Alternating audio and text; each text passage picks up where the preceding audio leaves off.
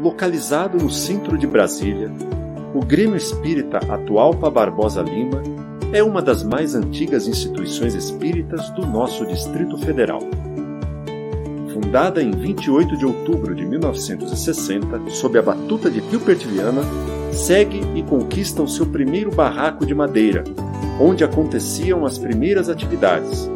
E, tijolo a tijolo, com muito suor, a edificação foi se tornando o que hoje permite à casa realizar diversas atividades incansavelmente. Sob a direção de Lenira Pereira Viana, a Casa de Atualpa atua no atendimento fraterno de irmãos que buscam na instituição um ambiente de diálogo e escuta fraterna. Quer dizer, daquele projeto que a gente tinha de fazer desta casa um lugar de auxílio espiritual e material. Essa era o foco principal. Né? O estudo da doutrina espírita, tornar as pessoas melhores, né? como eu costumo muito dizer, era coração e mente. Né? Tornar as pessoas melhores em todos os aspectos. E quando você se melhora, sua vida melhora, tudo melhora, você já pensa de uma maneira diferente. Então eu acho que a casa eh, foi uma vitória a nossa luta, é, porque daí para frente ela foi crescendo, crescendo, crescendo devagarinho. Hoje é isso que a gente conhece, né? Três grandes blocos na casa.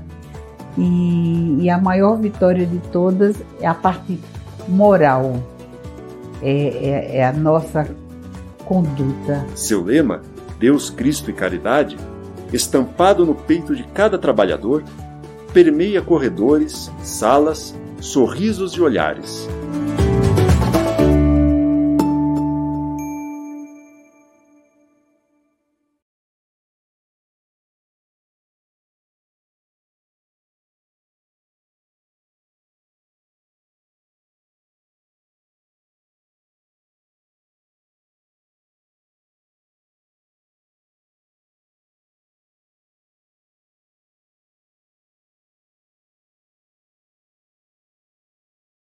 Espírita Atualpa.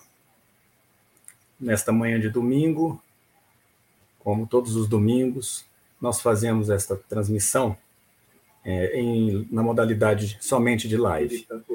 Não estamos transmitindo, domingo, não estamos, é, como todos os domingos, com atividades aos domingos, é, mas durante a semana nós estamos tendo palestras presenciais no salão do Grêmio Espírita Atualpa, na L2 Sul, 610, em Brasília. Então, vamos iniciar com uma preparação de ambiente, que inclusive foi escolhida pelo palestrante. Quanta luz, de Sinira Pinto.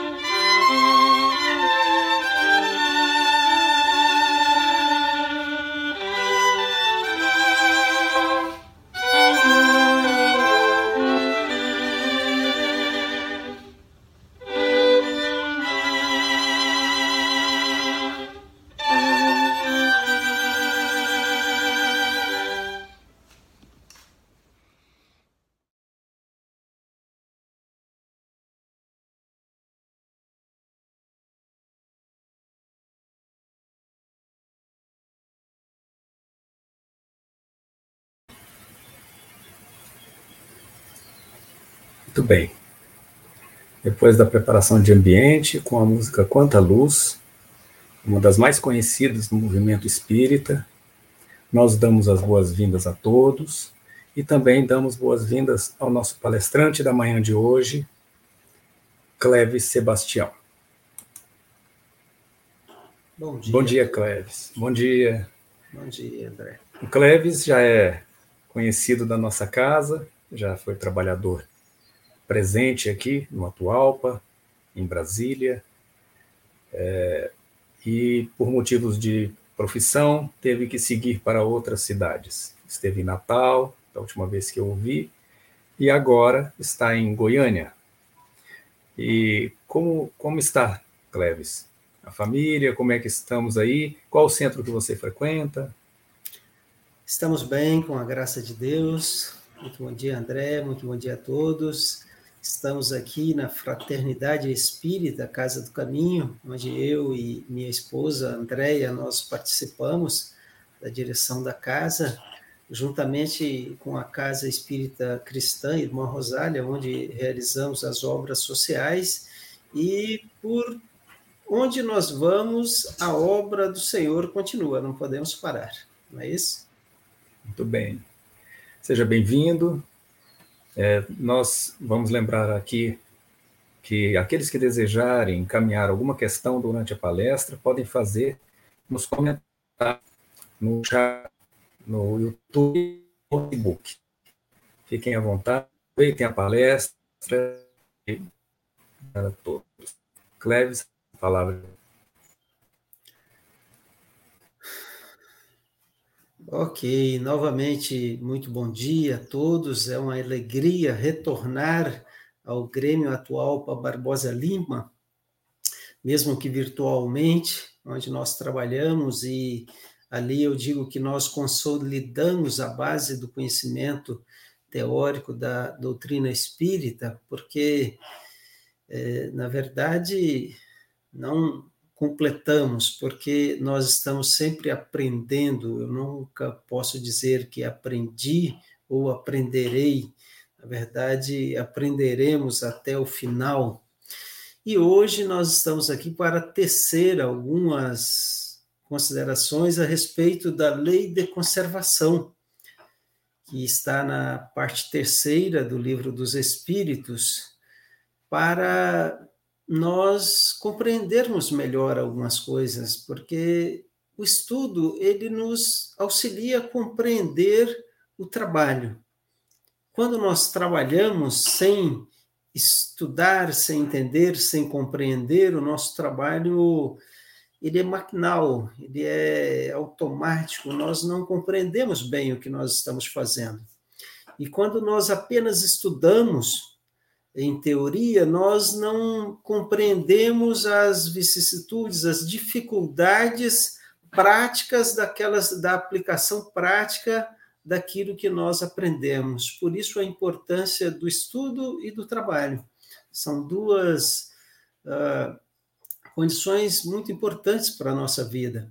E hoje nós vamos entender essa lei de conservação que está dentro das leis naturais, das leis divinas, das leis que coordenam a manifestação da vida espiritual, da vida física, enfim, uma das leis de Deus. E dentro dessa lei nós vamos compreender a importância do corpo para a vida do espírito, entender a questão da matéria, do meio ambiente, como é importante preservar o nosso corpo, preservar o meio ambiente, nos relacionarmos bem com os meios que a Terra, enquanto globo, nos fornece em termos de material para é, transcorrermos bem essa nossa atual encarnação. Gostaríamos de, de iniciar com esse entendimento. Qual é o objetivo pelo qual nós estamos encarnados? Essa é uma das perguntas que Allan Kardec faz aos espíritos, na questão 132 do Livro dos Espíritos, e a resposta é: Deus nos impõe a encarnação para atingirmos a perfeição. Então, a encarnação é um trabalho, é um trabalho que nós estamos executando em prol da nossa perfeição, da nossa evolução. E a encarnação é um meio para isso.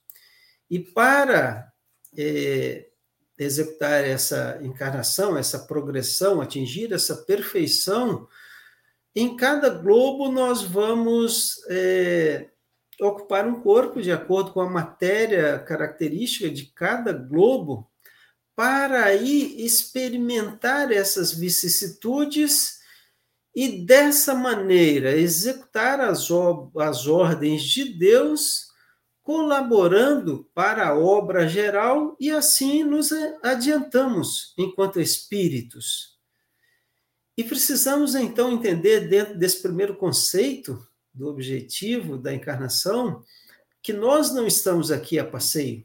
Nós somos executores da ordem de Deus, das ordens de Deus, colaborando no processo geral daquele meio em que nós estamos envolvidos. Normalmente naquilo que está à nossa volta, mas se nós formos entender a descrição dos espíritos que tudo está em tudo, a nossa ação individual ela tem uma repercussão em tudo. Vejamos um exemplo prático hoje que nós temos que uma uma virose que surgiu lá do outro lado do mundo através de um indivíduo inicial repercute no mundo inteiro. Então nós temos que entender que a nossa ação ela tem repercussão, na maior parte das vezes, muito próximos de nós, mas é, pode ter repercussões muito além daquelas que nós imaginamos. Dentro do estudo desta lei de conservação, didaticamente, Allan Kardec divide o capítulo em quatro subitens: instinto de conservação, meios de conservação, o gozo dos bens terrenos enquanto estamos encarnados e uh, o uso do necessário e do supérfluo. Entendermos o que, o, o, quando nós estamos a utilizar esses meios, o que está dentro do necessário, o que está além dessa necessidade. E as privações necessárias, as privações voluntárias, melhor dizendo. São estes cinco subitens. Então, na primeira questão dentro desta lei, a questão 702 do Livro dos Espíritos, Allan Kardec questiona se o instinto de conservação é uma das leis da natureza. E a resposta é sim, sem dúvida. Ela ele, o instinto, é dado a todos os seres vivos, qualquer que seja o grau de sua inteligência. Em uns é puramente maquinal, em outros é raciocinado. Então, esse instinto de conservação ele se aplica aos seres vivos. E quando falamos de seres vivos, estamos falando do reino vegetal, reino animal e reino hominal. No reino vegetal, esse instinto de conservação é puramente mecânico, automatizado. É dessa maneira que os vegetais fazem crescer ou estimulam o crescimento de suas raízes em direção aos pontos que têm mais água, é, direcionam as suas folhas para melhor captação de luz, para fotossíntese, é, visando a sua sobrevivência. Já no reino animal, esse instinto ele é irracional, ele é inerente à sua subsistência. Ele não passa por uma condição de raciocínio, mas há esse instinto de conservação. É por isso que os animais é, migram para as regiões, instintivamente, para as regiões adequadas ah, na estação de acasalamento para a reprodução da espécie. Eles buscam as maneiras de caça específica para a sua alimentação, tudo de modo instintivo. Já no reino animal, o instinto ele é racional, ele passa pela razão e vai se elaborando até que a inteligência possa sobrepujar e controlar alguns instintos mais automatizados, mas nunca perderemos o nosso instinto. Por isso é que às vezes nós dizemos: se eu tivesse seguido meu instinto, eu estaria numa condição melhor. E é real isso, porque às vezes nós precisamos tomar decisões, raciocinamos, pensamos, o nosso primeiro instinto era ir nessa direção. Mas nós é, acabamos, através de análise do uso do, do, da razão, do raciocínio, de experiências passadas, indo por outra direção e nem sempre é a melhor direção, porque o instinto com certeza irá nos conduzir a esse objetivo de sobreviver, de, de aumentar a sobrevivência do nosso corpo para que a gente tenha o máximo proveito durante essa reencarnação, para termos o máximo de experiência e sairmos dela com um crescimento efetivo de ganho muito grande nessa, durante esse período. Mas e os meios de conservação? Será que Deus deu ao homem, já que ele nos deu a necessidade de viver, ele também nos terá dado os meios para essa sobrevivência? Com certeza. Deus não nos impõe a necessidade de viver uma experiência corporal sem nos proporcionar os meios. E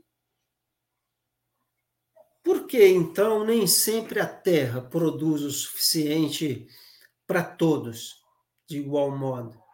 Na verdade, a Terra produz, mas a imprudência e negligência do homem, ela faz com que seja, sejam exauridos alguns recursos, sejam mal distribuídos essa, essa quantidade, essa reserva, que então ela passa a ser insuficiente, porque nós desviamos do necessário para aplicar no supérfluo aquilo que a natureza tem uma quantidade suficiente é, para todos nós. E, às vezes, além da, da imperícia e da negligência, entra em curso o egoísmo do ser humano, daquele, do qual ainda somos portadores em grande intensidade, porque nós queremos de uma tal maneira para nós que falta para o outro, para falta para é, o próximo aquilo que lhe seria suficiente, inclusive, para a sua subsistência básica. Porque dentro desse exercício do, do egoísmo, nós queremos ter um vermelho. Não, mas um verde, se eu tiver, também é bom. Mas este outro é de um outro material. Ah, então eu quero um também. Mas aquele material é melhor que este. E eu, eu acabo comprando aquele e uso um, ou às vezes uso nenhum. Então nós estamos utilizando os recursos da mãe natureza em desproporcionalidade. Estamos fazendo uso em excesso para as nossas necessidades. Allan Kardec nos diz que há um lugar ao sol para cada um daqueles encarnados. Mas, desde que cada um tome o seu lugar ao sol, se nós pegarmos um pouquinho do lugar ao sol do outro, o outro vai ficar com um espaço menor. É por isso que, é, dentro da, da, capacidade didática de Allan Kardec, ele vai encadeando as perguntas uma palavra, uma frase se liga à frase seguinte, ao tema seguinte, e, obviamente, sobre o Cicerone didático da espiritualidade superior que esteve com ele na elaboração dessa doutrina maravilhosa, os temas são colocados de modo muito de, de, de um encadeamento, de uma interseção, porque a lei da, de conservação está em consonância com a lei da destruição, que nós vamos entender que é necessário a poda, que é necessário remover a terra para o plantio, para que tenhamos uma, uh, um plantio melhor e uma colheita melhor, né? que está em consonância com a lei de sociedade para nós aprendermos a conviver em harmonia um para com os outros. E aí nós aprendemos da lei de liberdade, porque entendemos que nosso espaço vai até aqui, a nossa condição vai até aqui. A partir dali, se nós forçarmos é, de modo forçoso, forçoso, nós continuarmos por ali, nós iremos adentrar o espaço do outro. E aí, então, com certeza, aqueles que estão sendo agredidos em seus direitos ficarão em menor proporção. Mas é, continuam os espíritos, mesmo em condições em que haja uma distribuição, o egoísmo seja menor, que existam ali pessoas que é, ajudem através da caridade, da fraternidade, em algumas circunstâncias ou em algumas sociedades existem alguns que sofrem carência. Por que será? Isso nós é, entendemos, os Espíritos nos explicam que isso é uma prova. Muito embora seja cruel, frequentemente nós participamos dessa escolha, porque esse gênero de de prova para a evolução do espírito é muito importante. Para ele aprender a viver num local em que é, existe meio de sobrevivência suficiente para cada um, ele vive na carência, ele vive na dificuldade. Então, para aquele espírito, é importante aquela é, aquela circunstância. E ele, apesar de usar a sua inteligência, apesar de usar os meios capazes ao seu alcance, ele estuda, ele busca, ele conversa, ele tenta, mas ele nunca consegue alcançar uma condição de vida é, que, que seja uma sobrevivência agradável para atender às suas necessidades básicas mínimas e ele passa uma vida de carência, de dificuldade, independente dos seus esforços. E aí nós vamos entender ao ler lá na questão número 258 do livro dos Espíritos, o, a escolha do gênero de provas pelas quais nós iremos passar. Nós escolhemos, durante o nosso período, nosso processo de planejamento reencarnatório. É difícil nós aceitarmos isso.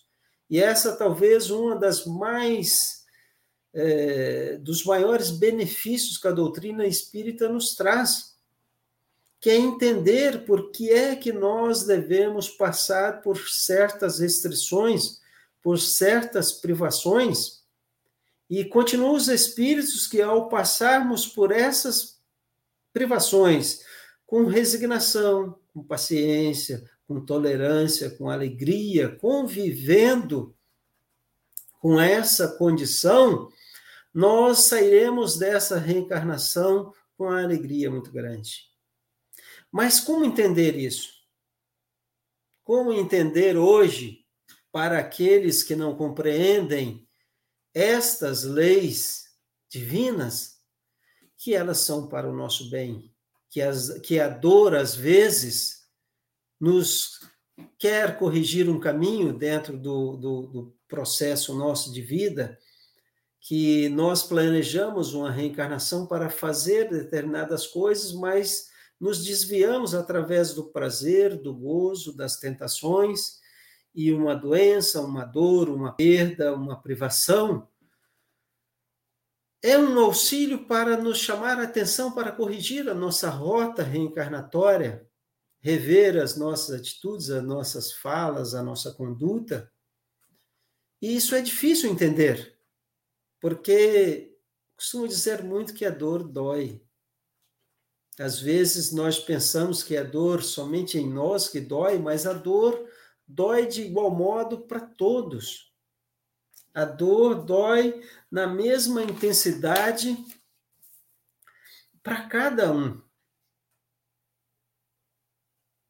E nós temos uma passagem da irmã Rosália no Evangelho segundo o Espiritismo, uma irmã da caridade, que desencarnou em 1856 e traz no Evangelho segundo o Espiritismo uma mensagem muito interessante sobre a caridade material e a caridade moral. Como, como ela nos diz que amar ao outro como a si mesmo e fazer ao outro como gostaria que nos fizessem diz ela, toda religião e todos os a prática moral se encontram nesses dois ensinamentos. Se nós conseguíssemos executar esses dois ensinamentos de maneira eficaz, não existiria dor, estaríamos no caminho da perfeição, não existiriam guerras. Diria mais, não existiria pobreza, porque do excesso das, me das mesas dos ricos poderiam alimentar pobres, como aqueles nos bairros sombrios onde vivia a minha última reencarnação, onde mães arrastavam crianças miseráveis necessitadas de tudo então nós compreenderíamos então através dessa mensagem maravilhosa que ela nos trouxe que a distribuição adequada dos meios poderíamos mitigar o sofrimento moral e material de muitos que estão compartilhando conosco essa reencarnação. Aqui apenas um parênteses, não vai nenhuma recriminação sobre a riqueza. Deus não condena a riqueza, mas nós não vamos falar sobre esse tema agora, porque demandaria um tempo muito grande. o objetivo dessa reflexão hoje não é exatamente essa. E às vezes a privação depende da própria pessoa. Nestas palavras da Bíblia, buscai e achareis, não é ficar procurando com o olhar no chão ou olhar vagando no alto, é uma busca ativa. Veja que está na voz ativa, não na voz passiva. Buscai. Temos que nos preparar, estudar, nos, é, intelectualmente buscar um trabalho, ir atrás.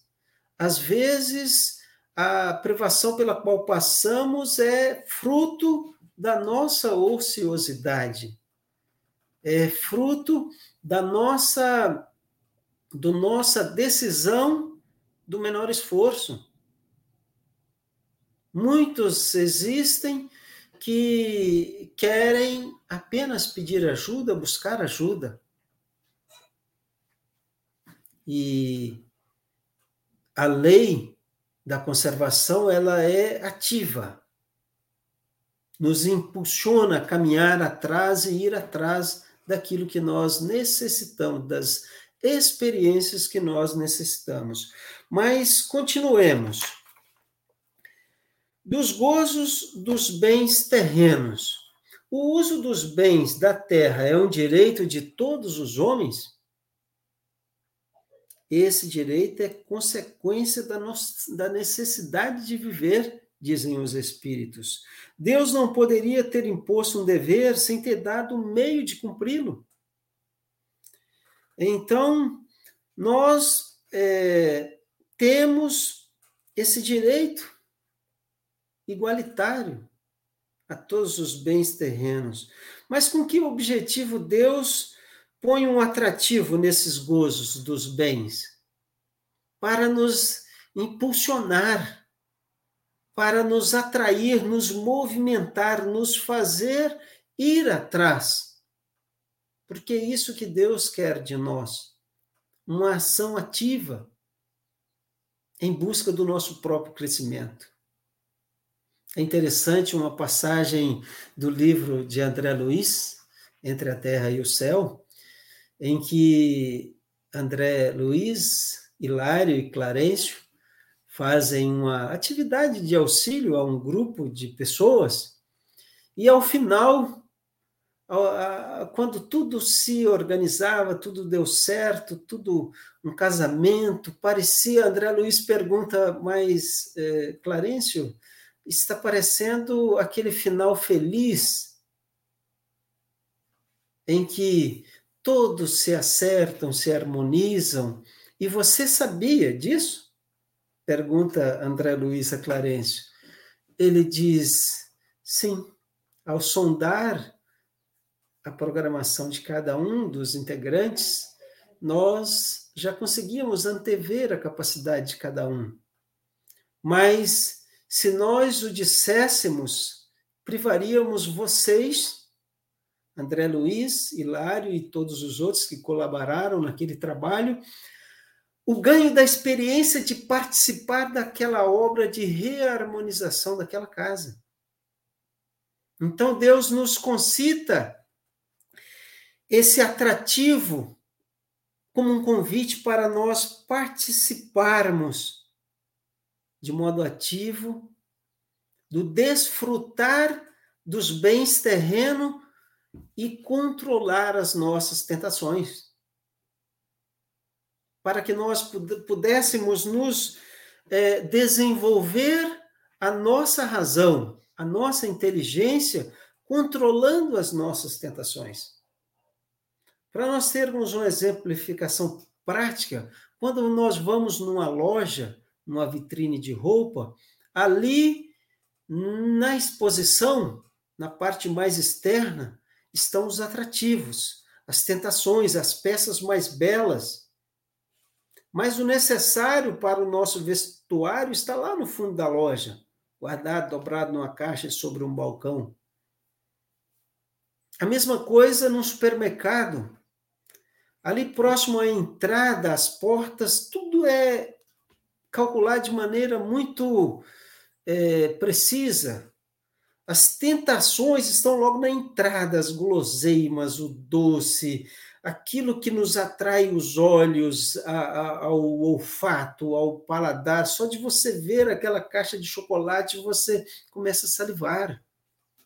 E se você se deixar levar pelas tentações e for enchendo o seu carrinho, quando chegarmos lá no fundo, porque o básico, o carboidrato, a proteína, o essencial à sobrevivência do corpo, normalmente está lá no fundo. E se nós não resistirmos à tentação, quando nós chegamos lá no fundo, nosso carrinho não cabe mais o necessário, o básico, a sobrevivência.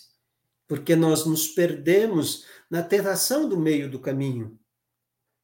E é por isso que Deus nos coloca esse atrativo para a gente saber aprender a diferenciar o básico do supérfluo, o necessário e o desperdício, o que é tentativo aos nossos, aos nossos sentidos. Mas Allan Kardec aprofunda mais esse, esse pensamento. O que pensar do homem que procura, nos excessos de todo o gênero, um refinamento dos seus gostos?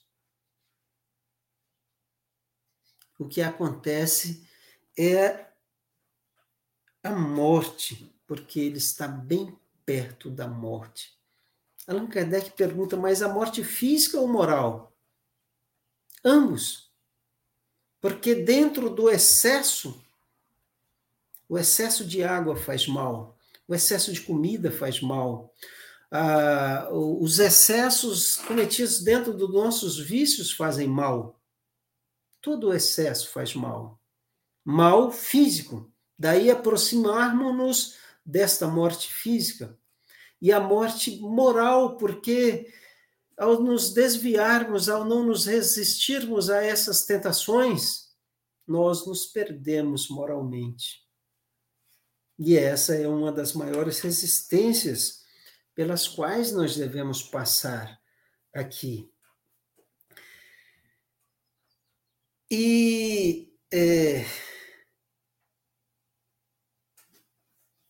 Deus nos impõe esse limite do supérfluo e do necessário? Como nós podemos entender esse supérfluo e esse necessário? Essa é a grande questão.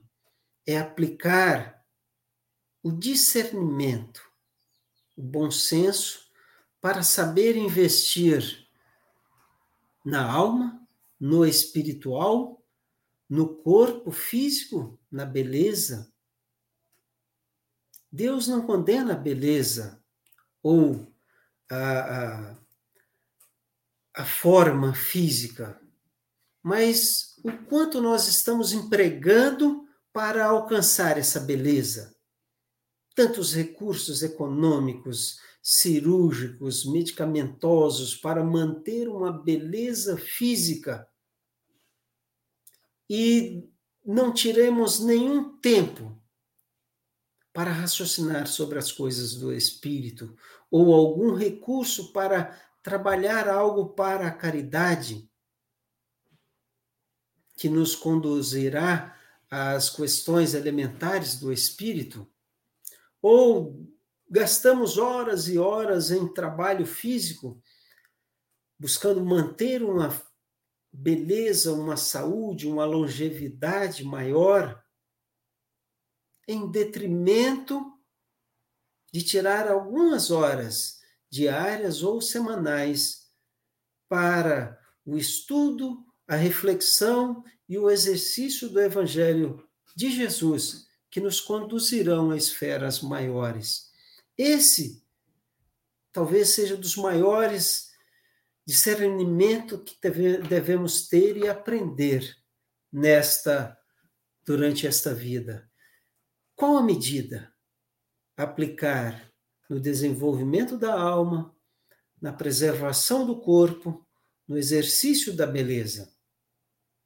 Este é o cuidado, esta é a, a, o limite tênue, porque do supérfluo, no, entre o supérfluo e o necessário,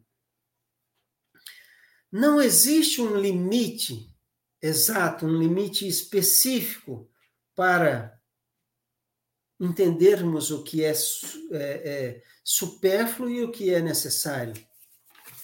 Emmanuel nos traz no livro um, O Consolador uma mensagem muito interessante. Uns queriam ter um emprego melhor, outros apenas um emprego. Alguns queriam ter uma refeição farta, saborosa, outros apenas uma refeição. Uns queriam ter uma vida mais amena, mais tranquila, outros apenas viver. Alguns queriam ter pais esclarecidos, educados, melhores, outros apenas terem paz. Uns queriam ter olhos claros, outros enxergar. Alguns queriam ter uma voz bonita, melodiosa, outros apenas falar. Uns queriam ter o supérfluo, outros apenas o necessário.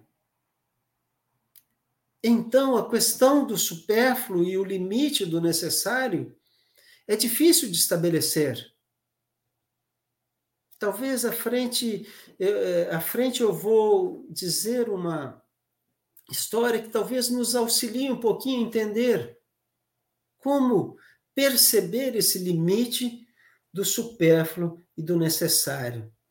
Uma outra questão do livro dos Espíritos, lá na frente, que Allan Kardec e os Espíritos linkam com essa parte. Na questão número 926, pergunta: a civilização, ao criar necessidades novas, e essa questão serve para a atualidade, para os tempos atuais, a civilização, ao criar necessidades novas, não constitui fonte também de novas aflições? Essa é a questão que os espíritos fizeram, que André, André Allan Kardec fez aos espíritos. Os males deste mundo são proporcionais às necessidades factícias ou fictícias que criais para vós. Esta é a resposta dos espíritos. Então, os males destes mundos são proporcionais a essas necessidades. Quanto mais necessidades fictícias nós criamos, maior serão as nossas necessidades, maior serão as nossas necessidades. E completam os espíritos os mais ricos são aqueles que têm menos necessidades. Porque às vezes nós queremos ter um celular, mas não basta ser um celular tem que ser um que tenha tal câmara, ou que faça tal intersecção com várias bandas que se conecte. Às vezes nós não, não nos basta um, nós queremos dois ou três, porque um é para o trabalho, o outro é para isso, o outro é para aquilo. Queremos ter uma casa toda automatizada, criando necessidades que, apesar de auxiliar na subsistência de muitos, nos causam, causam muita aflição, porque elas, por um lado, produzem trabalhos para outro, para outros, né? Mas para alguns, aqueles que exercitam, é, que colocam aquele excesso de tecnologia na sua vida, às vezes vive numa numa vigilância, numa prisão, numa condição tal que ele não consegue se libertar daquela condição, porque está, tem que estar sempre, sempre vigilante, atento à exigência que a nova condição e modalidade de vida lhe impõe. E isso é uma dificuldade que nós compreendemos, né? E quanto às privações, privações voluntárias, elas são é, bem vistas aos olhos de Deus? Será? A lei de conservação nos obriga a prover as necessidades do corpo? Pergunta Allan Kardec aos espíritos. Sim. Sem a força e a saúde, o trabalho é impossível. Nós tivemos essa semana ainda uma explanação sobre a lei do trabalho, que eu recomendo ouçam com Maurício Cury. Acredito que esteja gravado nos, nos, no Atualpa. Quem entrar no site irá encontrar ali, vale a pena. Porque a lei de conservação nos inspira a cuidar do nosso corpo com força e saúde para executar a lei de trabalho, porque a lei de trabalho ela é essencial para o nosso processo evolutivo. É ali que nós vamos interagir, é ali que nós vamos conhecer a lei de liberdade, a lei de sociedade.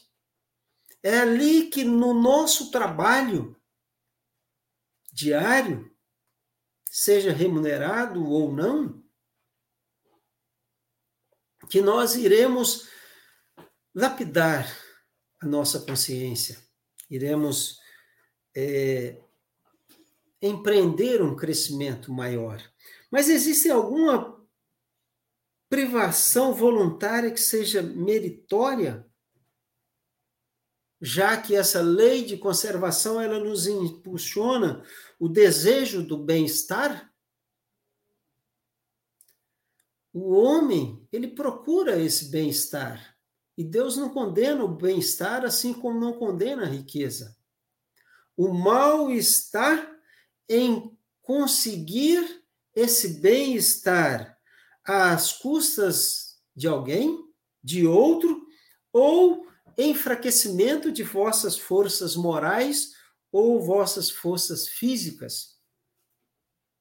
Às vezes nós desviamos a nossa energia, fazemos tanta coisa, mas quando nós queremos um convite, recebemos um convite para participar de uma sopra fraterna, de ir visitar alguém no hospital, alguém enfermo, para fazer alguma caridade, nós não nos dispomos, porque nós desviamos a nossa atenção, a nossa energia para uma maratona, uma maratona física, uma maratona a noite toda participando de uma balada, de alguma coisa em que nós temos esse direito de procurar esse bem-estar, mas desde que ele não nos desvie da atividade essencial nesta vida, que nós possamos encontrar o meio termo e o equilíbrio de buscar o bem-estar mas, por outro lado, executar as atividades inerentes ao espírito e à alma. Nossa, enquanto nós estamos encarnados e ao nosso espírito imortal. Que nós saibamos dosar. Mas se o bem-estar inerente é a lei de conservação, existem algumas, algumas privações voluntárias que é uma expiação igualmente voluntária, tem mérito aos olhos de Deus? Se nós nos privarmos de alguma coisa voluntariamente, nós seremos melhores vistos aos olhos de Deus? Nos respondem os espíritos que apenas as privações daquelas que nos afastam dos gozos inúteis que nos controlam as tentações, daquelas privações que nos fazem mover em direção ao próximo. Lembra da passagem da, do Evangelho da irmã Rosália? Fazer ao próximo como a si mesmo, fazer ao próximo como gostaria que nos fizessem. Então, essas privações que nos fazem movimentar em direção ao próximo, são, com certeza, as privações bem vistas aos olhos de Deus. Mas como entender que a, a nossa vida, a vida que nós levamos, as, o bem-estar que nós vivemos, o gozo dos bens materiais que nós temos, está dentro do necessário, não extrapolando para o supérfluo. É difícil de nós entendermos. Eu vou contar uma história que talvez nos auxilie a entender um pouquinho. O deserto do Atacama, no Chile, é das regiões mais, deser... mais áridas do nosso planeta. Essa região já chegou a ficar 400 anos mais de 400 anos sem receber chuva. E atualmente ela passa por períodos sem receber, não tão extenso, mas uh, períodos extensos sem receber chuva. Mas quando no verão chove, na primavera, aquelas sementes que estavam depositadas naquele chão árido, inóspito, germinam e são mais de 200 espécies de flores. Flores lindas, flores várias, flores de múltiplas cores, tornando aquela região, ao longo de dezenas e dezenas de quilômetros, que outrora inóspitas, áridas, numa paisagem linda de flores. isso acontece na nossa vida. O germe da lei de conservação está lá na nossa consciência, dormitando, em um terreno bem árido. A partir do momento em que nós abrirmos o nosso coração para permitir a entrada da luz, por isso que eu pedi aquela música de harmonização. Quanta luz! Permitirmos a luz do Evangelho entrar em nossos corações o orvalho do Evangelho, umidificando o germe desta lei, nós iremos naturalmente compreender o limite de cada coisa, compreender a real significância da nossa vida. Muitos espíritos elevados passaram por esse mundo e, com seus exemplos, suas condutas, nos auxiliam de muito como inspiração.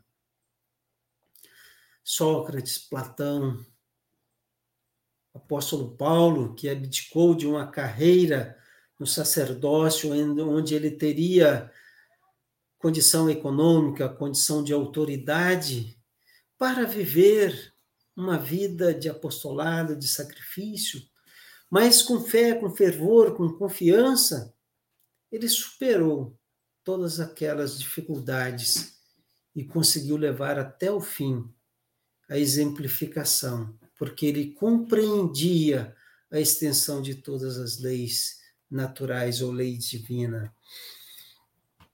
São Francisco de Assis, Bezerra de Menezes, Eurípides Barçanufo, que meses antes ele dizia que em breve Sacramento iria chorar a perda de um dos seus grandes trabalhadores.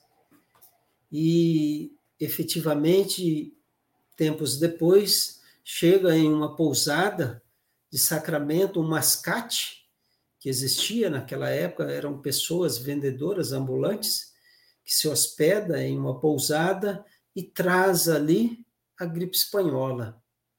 E quando os primeiros funcionários começam a manifestar os sintomas, Eurípides Bassanufo sabia que era ali que ele iria se contaminar, mas ele não podia se negar ao atendimento àquelas pessoas que ele fazia com toda dedicação, com todo carinho, e ele atendeu até aos últimos sopros de energia em sua vida, atendendo através de medicamentos homeopáticos e inspirados, trabalhando até o fim da sua existência.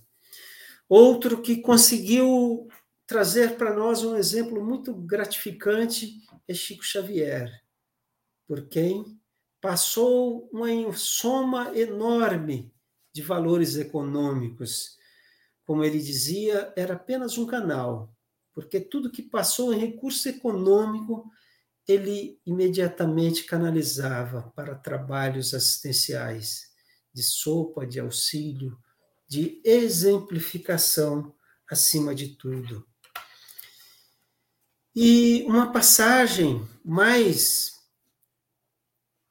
próxima disso, tudo que nós falamos no Evangelho de Mateus, nos diz que não ajunteis tesouro na terra onde a traça e a ferrugem consomem. Os ladrões minam e roubam, mas ajuntai tesouros no céu, aonde a traça e a ferrugem não consomem, nem os ladrões minam e roubam. Pois aonde estiver o seu tesouro, aí estará o seu coração. Quando nós depositarmos os nossos tesouros mais caros, mais valiosos, nas atitudes morais, enquanto gozamos desta vida terrena, deste corpo, de todos os meios naturais empregados para nossa sobrevivência, aí estará o nosso coração. E aonde estiver o nosso coração ungido, orvalhado pelos limites que nos esclarecem o Evangelho de Jesus, nós compre conseguiremos compreender com muita exatidão tudo isso que nós falamos da lei de conservação e de todas as outras leis. E para já caminharmos para o encerramento, eu gostaria de descrever um texto que eu li recente, enquanto esta semana, quando preparava essa reflexão do espírito Neio Lúcio, Jesus no lar. Estavam reunidos na casa de Simão Pedro, em Cafarnaum, e Sara, a esposa de Benjamim, um criador de cabras, ao ouvir as palavras de Jesus, depois de certo tempo, fala: É muito bonito todo esse ensinamento das boa, das bem-aventuranças, das boas novas. Eu ouço na margem do lago, ah, principalmente a palavra amor e perdão, amar ao próximo, perdoar ao próximo. Mas eu ainda não consigo perdoar aqueles que me ofendem, eu ainda não entendo desprezar os meus bens em favor dos outros. Eu não consigo abrir mão das minhas posses e sou ciumenta daquilo que eu considero meu falando com uma certa amargura. Então, os demais discípulos tecem alguns comentários, uns dizem é necessário força, vontade, outro diz é necessário fé no Pai Celestial para que possa superar essas dificuldades. E após alguns minutos de silêncio, todos olhando e aguardando as ponderações, as ponderações do Mestre Jesus, que pergunta: Sara, qual a atividade mais importante da tua casa? Ela diz: cuidar das cabras. E como você faz para conservar o leite das cabras? Ela diz é necessário limpar o vasilhame, porque se, se ficar qualquer resquício de impureza nesse vasilhame, ele irá contaminar o leite e rapidamente ele será conduzido em perder-se. Jesus, pois bem, são muito sublimes esses ensinamentos são muito superiores. Mas se o vosso, se o vaso da tua alma estiver contaminado com impurezas, por mais elevado que seja, ele irá se contaminar. É por isso que nós vemos o bem e o mal na conduta de todos os homens, crentes e descrentes impetuosos e descrentes, porque ao receber essa boa nova, com todo o seu impulso evolutivo, mas misturado com os nossos vícios, com as nossas mazelas, não produz bom fruto, porque se contamina rapidamente.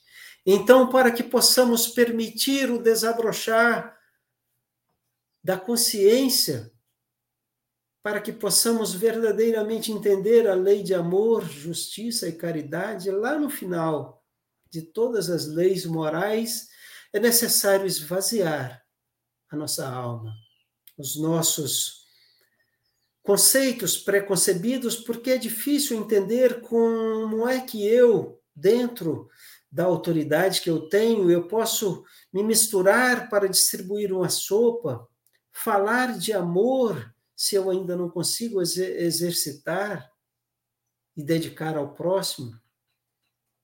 Então, meus amigos, fica esse ensinamento para todos nós, que possamos esvaziar o nosso pensamento, a nossa mente, o nosso coração, para entrar o orvalho desses ensinamentos superior, para que possa germinar tudo de bom que há em nós. Que a paz do Mestre Jesus possa permanecer com cada um de nós, hoje e sempre. Assim seja. Estou muito grato por esta oportunidade de estar com vocês. Assim seja. Muito bem, Cleves. Muito obrigado pela palestra, muito boa, muito esclarecedora, baseada em estudo. Muito obrigado. Foi muito bom ouvi-lo nesta manhã.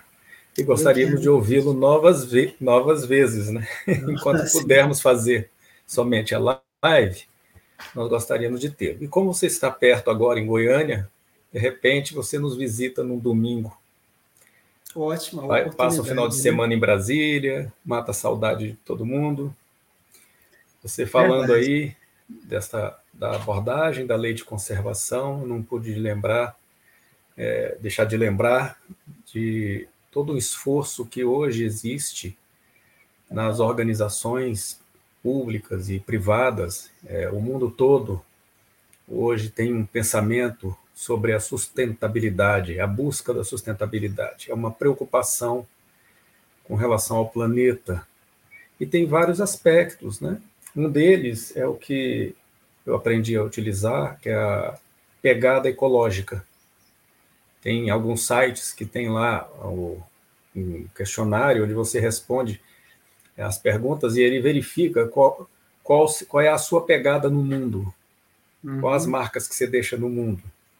Porque se pensarmos bem, é, ao jogarmos algo fora, na verdade não existe fora. Se você joga fora da sua casa, está tudo dentro do mundo, é tudo aqui dentro. Todo o lixo é, eletrônico que nós produzimos, ou mesmo o, o lixo de satélites, estão aí girando em torno do planeta e cada vez aumenta mais. Chegou uma hora que aquilo ali vai virar um problema muito grande, porque a gente no pensa mar, em.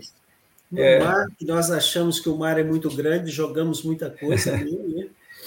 Tem muita coisa no mar, né? muito plástico, muita sujeira. Isso representa materialidade, né? É aquilo que materialmente representa o resultado do nossa, nosso descompromisso com a natureza, é, com a nossa própria natureza, e vamos, como humanidade, nós vamos colher depois, ou termos um bom trabalho para corrigirmos tudo isso lá na frente. Ah, mas aí eu fico pensando, é, deve haver também uma pegada espiritual, né? Qual a pegada espiritual de cada um de nós? aqui no planeta. Cada um deixa a sua marca, deixa a sua presença, seja positiva ou negativa. E aí o Chico nos deixa aquela mensagem é, dizendo que a vida é como um livro. Cada dia uma página, cada atitude uma frase, uma palavra, uma ideia. Então a gente vai escrevendo o nosso livro que está em branco e a gente vai escrevendo as páginas que ficam registradas para a posteridade. Maravilhosa a sua mensagem, mensagem de Allan Kardec, do Livro dos Espíritos. As perguntas são muito bem colocadas, tão bem colocadas, que não houveram perguntas na manhã de hoje. Fluiu a palestra completa. Então, excelente trabalho. Tenhamos hoje uma manhã de paz e de harmonia. Desejamos e pedimos a nosso Senhor Jesus Cristo, aos espíritos superiores que regem o nosso planeta e o nosso país e os nossos lares, para estarem conosco, para que nós nos sintonizemos com eles, para que este dia, esta semana, seja de paz, de harmonia, de saúde, de prosperidade. E que possamos sempre ampliar a nossa consciência de ser, de viver nesse planeta que a paz do, Senhor esteja conosco. Muito obrigado, Cleves. Eu que agradeço. Nós vamos então dar alguns rápidos avisos aqui da nossa casa. E o primeiro deles é que esta palestra ela é gravada e fica disponível tanto no YouTube, no Facebook, quanto é, pode ser também acessada somente em áudio nas plataformas específicas, como Spotify, Deezer, Google Podcasts. Então, vocês podem acessar e utilizar isto em suas caminhadas ou numa viagem, colocar para ir escutando a palestra. E temos palestras ali históricas, inclusive, disponíveis é, no, nessas plataformas. Vocês podem pesquisar lá palestra, as palestras do Atualpa. Temos palestras do, do Divaldo Franco, temos com Raul Teixeira, Sandra Borba, muitos palestrantes que ao longo dos anos estiveram conosco né, e abrilhantando a nossa casa, o espaço de aprendizado. Vamos também aqui chamar a atenção para o nosso jornal, o Jornal Brasília Espírita, que pode ser acessado simplesmente pela página do atualpa.org.br. E a nossa campanha, campanha Cestas do Coração, que ajudamos através delas, desta campanha, um, um número de famílias é, em vulnerabilidade social. Então, nós temos ali como atividade contínua na Casa de Atualpa, no Grêmio Espírita Atualpa em Brasília, onde vocês podem ou doar diretamente, fisicamente lá, visitando a casa durante a semana, ou mesmo fazendo depósitos, transferências específicas para a conta do Grêmio Espírita Atual para Barbosa Lima. Está bem direcionado. Agradecemos, então, a presença de todos, desejando um bom e abençoado dia.